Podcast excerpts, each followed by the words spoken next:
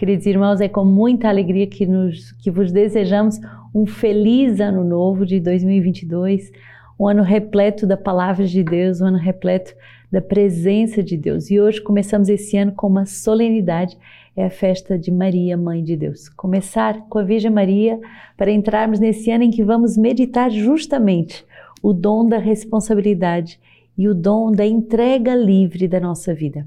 A palavra que vai nos guiar ao longo de todo esse ano. Ninguém me tira a vida, eu a dou livremente. E esse livro é um livro muito especial porque é um livro que você escreve. Se você nunca escreveu um livro, eis a oportunidade de escrever um livro guiado pela palavra de Deus. A cada dia, através da Lexio Divina, a comunidade se põe nessa atitude orante para escutar a palavra que o Senhor nos dá através da igreja e é a mesma palavra que ressoa no mundo inteiro os nossos irmãos na África, na Ásia, na Europa, no Canadá, todos os nossos irmãos do Brasil vão meditar e viver a mesma palavra. E você também é, é convidado conosco a viver, a meditar essa palavra e também a escrever. Esse é o livro que você vai escrever, você vai anotar, porque Deus vai te inspirar profundamente e te convido verdadeiramente a começar um ano novo com uma disposição nova de levar a sério a palavra de Deus, de anotar aquilo que a palavra te diz, aquilo que a palavra objetivamente diz, aquilo que a palavra te diz hoje naquilo que você vive, a tua resposta a Deus, a palavra que transpassa o teu coração, que inflama o teu coração e também as resoluções. Você vai ver que fazendo esse exercício tão simples, que se chama Alexio Divina, a sua vida vai mudar. Ela muda todos os dias a minha própria vida.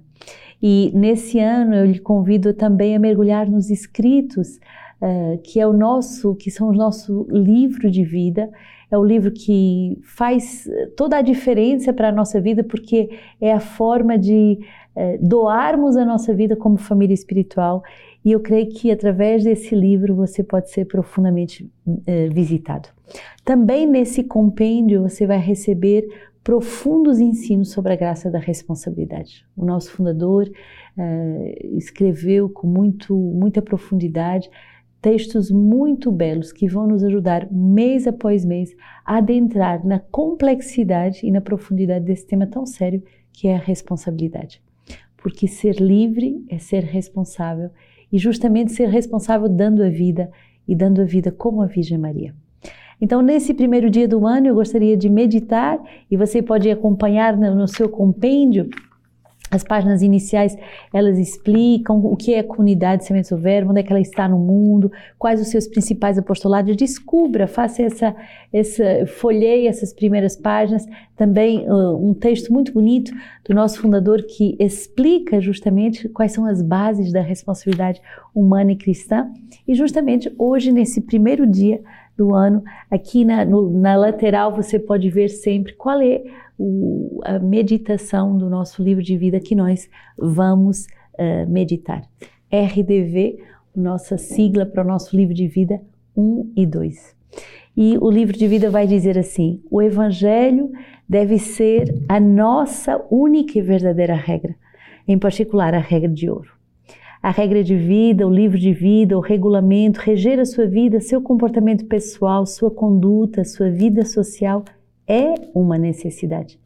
Se não corremos o risco de sermos guiados pelos nossos desejos pessoais ou pelos desejos de uma autoridade arbitrária, ou um e o outro podem tornar-se relaxados ou tirânicos. Progressivamente, ao longo dos tempos, surgiram diversas legislações nacionais e internacionais para estabelecer as regras da vida social nas civilizações humanas. Do mesmo modo, o povo judeu, o povo eleito de Deus, se esforçou em seguir, obedecer e respeitar lei, as leis dos seus pais e de reger a sua vida pela lei de Deus. O Evangelho deve ser a nossa única e verdadeira regra, em particular a regra de ouro, que o resume: tudo aquilo, portanto, que quereis que os homens vos façam, fazei vós mesmos a eles pois esta é a lei e os profetas. Mateus 7, 12. Tão bonito esse primeiro número do nosso livro de vida que vai nos lembrar que finalmente a grande base, a única base, a base que resume todas as regras de vida, todos os livros de vida, todas as legislações de uma comunidade cristã é o Evangelho. E se quiséssemos resumir o Evangelho numa só palavra, poderíamos escolher esta, Mateus 7,12. É essa regra de ouro. Aquilo que tu gostarias uh, que os homens vos fizessem, fazei vós mesmos a eles. Então, reger a nossa vida com uma regra é fugir de tudo que pode ser tirania, autoritarismo, do espírito do mundo ou da minha própria inconstância. Da minha inconstância que finalmente me faz sair de uma graça verdadeira de liberdade e me faz entrar numa libertinagem sem sentido. E olha que bonito o segundo número do nosso livro de vida. Voltados para o seio do Pai. Começarmos o nosso ano novo voltados inteiramente para o seio do Pai. Cristo voltado para o seio do Pai, o verdadeiro livro de vida. Cristo voltado para o seio do Pai contemplou e ensinou o seu amor e os seus desígnios. Nele, ele leu a regra e a doutrina que devemos adotar para a nossa salvação, fazendo-se para nós caminho, verdade e vida. Assim, todo crente pode ler no Verbo o verdadeiro livro de vida.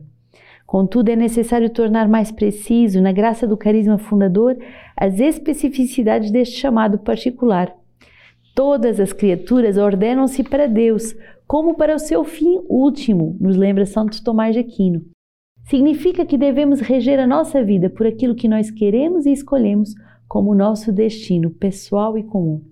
O Papa João Paulo II dizia: todo, todo homem é, de certa forma, um filósofo e possui as suas próprias concepções filosóficas, pelas quais orienta a sua vida de diversos modos, consegue formar uma visão global e uma resposta sobre o sentido da própria existência, e à luz disso interpreta a própria vida pessoal e rege o seu comportamento. É aqui que deveria colocar-se a questão da relação entre as verdades filosóficas e religiosas e a verdade revelada em Jesus Cristo tão bonito nesta primeira parte número 2 do nosso livro de vida, que vai justamente nos lembrar que todos nós temos essa sede de sentido. Todos nós temos um coração de filósofo que busca a razão da nossa existência. Para que, é que eu vivo? Qual o sentido mais profundo da minha existência? Uh, e, e devemos, como São Tomás de Aquino nos ensina, reger a nossa vida pensando no fim último da nossa existência. Se tivéssemos só um minuto para viver, o que queríamos escolher. O que, qual é o objetivo último da minha vida? E esse objetivo deve ser o farol da minha existência. Santa Catarina de Sena, numa das suas cartas, vai dizer: Esforça-te por amar tudo em Deus e corrigir toda a afeição desordenada. Minha filha, constrói para ti duas habitações, uma na tua cela, para que não fiques vagueando por muitos lugares e para não sair a não ser por necessidade, obediência a priori ou por caridade. Faz para ti uma outra habitação espiritual que levarás sempre contigo. É a cela do verdadeiro conhecimento de ti mesma. Aí conhecerás a bondade de Deus por ti. São duas celas numa só, e estando numa delas, não podes abandonar a outra. Senão, a alma cairia assim na perturbação ou na presunção. Se conheceres somente a ti, cairás no desânimo. Se conheceres somente a bondade divina, cairás na presunção. Portanto, é necessário que os dois conhecimentos estejam unidos um ao outro e sejam uma só coisa. Que bonito essas duas celas do conhecimento. É como se Catarina nos ensinasse que temos dentro de nós a possibilidade de fazer uma capela interior, um lugar interior onde Deus habita e onde eu posso sempre me recolher. Por isso, é sempre possível fazer Alexo em qualquer lugar, porque nós temos uma cela interior. E nessa cela eu devo viver o duplo conhecimento: conhecimento de mim em Deus e de Deus em mim. E olha que bonito, se conhecêssemos somente a bondade divina, poderíamos cair na presunção. Mas se conhecêssemos somente a nossa miséria, poderíamos conhecer, eh, cair no desânimo. Então, esse equilíbrio do conhecimento de Deus, da sua bondade, da sua misericórdia, mas também o equilíbrio de conhecer a nossa pequenez e a nossa necessidade de sermos salvos. A Igreja de Cristo e de uma maneira toda especial os ministros da Igreja se esforçam com todo o seu ser para dar aos homens de todos os tempos e de todas as condições as regras evangélicas da vida cristã. As diretivas pastorais que daí advêm, que se chamam regras eclesiásticas. Entre elas podemos ver as regras e os cânones litúrgicos, que surgiram muito cedo, e posteriormente o direito canônico. O nosso Deus é um Deus de ordem. Pois, embora estejam ausentes no corpo, no espírito, estou convosco, alegrando-me ao ver a vossa boa ordem e a firmeza da vossa fé em Cristo. E a propósito dos carismas e a organização das comunidades, São Paulo escreve: Pois Deus não é um Deus de desordem, mas de paz, e ainda que tudo se faça com decoro e com ordem. Então começamos esse ano novo, esse ano de 2022, desejando esse caminho novo, esse caminho vivido segundo a lei de Deus, segundo a paz, segundo uma ordem nova, que não é o mundo que vai determinar, que não sou nem eu que vou determinar, é o próprio Deus que vai inspirar dia após dia. E hoje a palavra é tão bonita, número 6, 22 a 27. A primeira palavra do ano é uma palavra de bênção. O Senhor falou a Moisés e disse: Fala a Arão e a seus filhos e diz-lhes: Assim abençoarei os filhos de Israel. Dir-lhes-ei: O Senhor te abençoe e te guarde, o Senhor faça resplandecer o seu rosto sobre ti e te seja benigno. O Senhor mostre para ti a sua face e te conceda a paz. Porão assim o meu nome sobre os filhos de Israel, e eu os abençoarei. Que belo uh, começarmos o ano com essa bênção da presença de Deus, com essa bênção do seu rosto uh, que, possa, que podemos contemplar, com a presença do seu rosto que nos concede a paz. Peçamos a paz para o mundo, peçamos a paz para as nossas famílias, peçamos a paz para o coração e para a nossa comunidade. Salmo 166. Deus tenha piedade de nós e nos abençoe, fazendo sua face brilhar sobre nós, para que se conheça o teu caminho sobre a terra e em todas as nações a tua salvação. Que as nações se exultem, se alegrem e exultem, porque julgas o mundo com justiça. Julgas os povos com retidão e sobre a terra governas as nações. Que os povos te celebrem, ó Deus, que os povos todos te celebrem, que Deus nos abençoe e todos os confins da terra o temerão.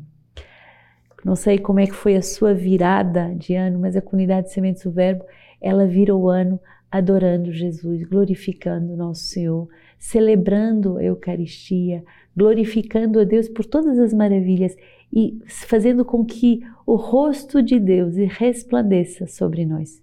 Que bonito passar a virada do ano podendo adorá-lo. Faça desse ano um ano de adoração. Decida consagrar o seu tempo para que a sua face brilhe sobre nós, para que a sua face nos ilumine. Gálatas 4, 4 a 7, é São Paulo que nos diz: Quando, porém, chegou a plenitude do tempo, enviou Deus o seu filho, nascido de uma mulher, nascido sob a lei para remir os que estavam sob a lei, a fim de que recebêssemos a adoção filial. E porque sois filhos, enviou Deus aos nossos corações o Espírito do seu Pai, que clama: Abba, Pai. De modo que já não és escravo, mas filho. E se és filho, és também herdeiro, graças a Deus. Essa palavra de Gálatas é tão importante em São Paulo. É a única vez que Paulo vai falar da Virgem Maria todos os escritos você pode per perguntar, pe pesquisar. É a única vez que São Paulo vai falar da Virgem Maria e vai falar dela de uma forma tão bonito, nascido de uma mulher. E ele associa esse nascimento do seio de uma mulher, da Virgem Maria, justamente a esse nascimento do nosso coração para a vida divina o nosso coração que recebe o dom do Espírito Santo e por isso pode clamar Abba, Pai. A Virgem Maria não só dá nascimento a Jesus, mas a Virgem Maria está lá no nosso próprio nascimento e não, não só no nascimento físico ou no nascimento para a vida eterna. Sim, ela estará agora e na hora da nossa morte, mas ela está também nesse nascimento da vida divina em nós ela está ali como uma mãe que espera nos gerar para a intimidade com Deus. Tão belo ver nesse quadro que você pode ver atrás de mim, que é a capa do nosso compêndio, quando Caifás vai interrogar Jesus e acusá-lo, e Jesus que não se deixa acusar, mas que se entrega essa chama da luz que é Deus, que é a presença de Deus. Ninguém nos condena, ninguém nos acusa, ninguém pode condicionar a nossa vida se vivermos o dom das nossas vidas com liberdade. E a Virgem Maria, justamente, ela nos ensina a doarmos a nossa vida e a doarmos a nossa vida para que milhares de pessoas tenham a graça de receber esse nascimento novo, esse nascimento uh, divino, em que a vida divina vai brotar em nós, essa divinização que vai fazer com que a nossa alma clame: Abba, Pai, Abba, Pai. Esse é o grande presente da nova evangelização, esse é o grande presente que a comunidade Sementes do Verbo quer dar a cada um dos membros e a cada um dos filhos que ela encontra nos caminhos e nas estradas da evangelização. Não há maior presente que se possa fazer a uma pessoa do que lhe dar a conhecer esse amor transbordante, que é o amor uh, que brota do coração de Deus, que preenche o nosso coração com a sua graça e que nos faz descobrir, encontrar o amor do Pai. E ao encontrarmos o amor do Pai, fazemos a experiência de uma profunda liberdade. Já não somos escravos, mas filhos. E se somos filhos, somos herdeiros. Lucas 2, 16 a 21. Os pastores foram então às pressas e encontraram Maria, José e o recém-nascido deitado na manjedoura. Vendo, contaram o que lhes fora dito a respeito do menino, e todos os que o ouviam ficavam maravilhados com as palavras dos pastores. Maria, contudo, conservava cuidadosamente todos esses acontecimentos e os meditava em seu coração. E os pastores voltaram, glorificando e louvando a Deus por tudo o que tinham visto e ouvido, conforme lhes fora dito. Quando se completaram os oito dias para a circuncisão do menino, foi-lhes dado o nome de Jesus, conforme o chamou o anjo antes de ser concebido. Lucas vai nos dar esse tempo em que eh, justamente os pastores voltam e glorificam a Deus por tudo que vem e ouvem. Por quê? Porque o menino nasce e agora o menino é apresentado uh, justamente uh, recebendo esse nome de Jesus, Yeshua, Deus salva. Hoje, com os pastores, nós também podemos, uh, oito dias depois do seu nascimento, nós também podemos glorificar a Deus e dizer que nós vimos, contemplamos, ouvimos o Verbo de Deus, o Verbo que nos dá a vida, o Verbo que pode verdadeiramente salvar os nossos corações. Abba Pai, esse Verbo que se faz carne para que eu descubra o amor de Deus Pai. E nessa festa da, da Maria Teotocos, Maria Mãe de Deus, eh, não é que Maria ganha uma natureza divina, é que Deus aceita eh, se encarnar no seio de uma mulher. Deus aceita fazer da Virgem Maria sua mãe e nossa mãe. As cartas de Santo Atanásio, olha tão bonito o que ele nos diz. Ele diz assim: a Sagrada Escritura, recordando esse nascimento, diz: envolveu em panos. Lucas 2,7 e proclama felizes os seios que o amamentaram e fala também do sacrifício oferecido por, pelo nascimento desse primogênito. O anjo Gabriel, com prudência e sabedoria, já o anunciara a Maria, mas não lhe disse simplesmente aquele que nascera em ti, para não se julgar que se tratava de um corpo extrínseco nela introduzido, mas aquele que nascera de ti, para se acreditar que o fruto desta concepção procedia realmente de Maria. Que bonito percebermos que a Virgem Maria é verdadeiramente Mãe de Deus e é verdadeiramente nossa Mãe. Feliz Ano Novo e sejamos fiéis à Lexio Divina ao longo de todo esse ano.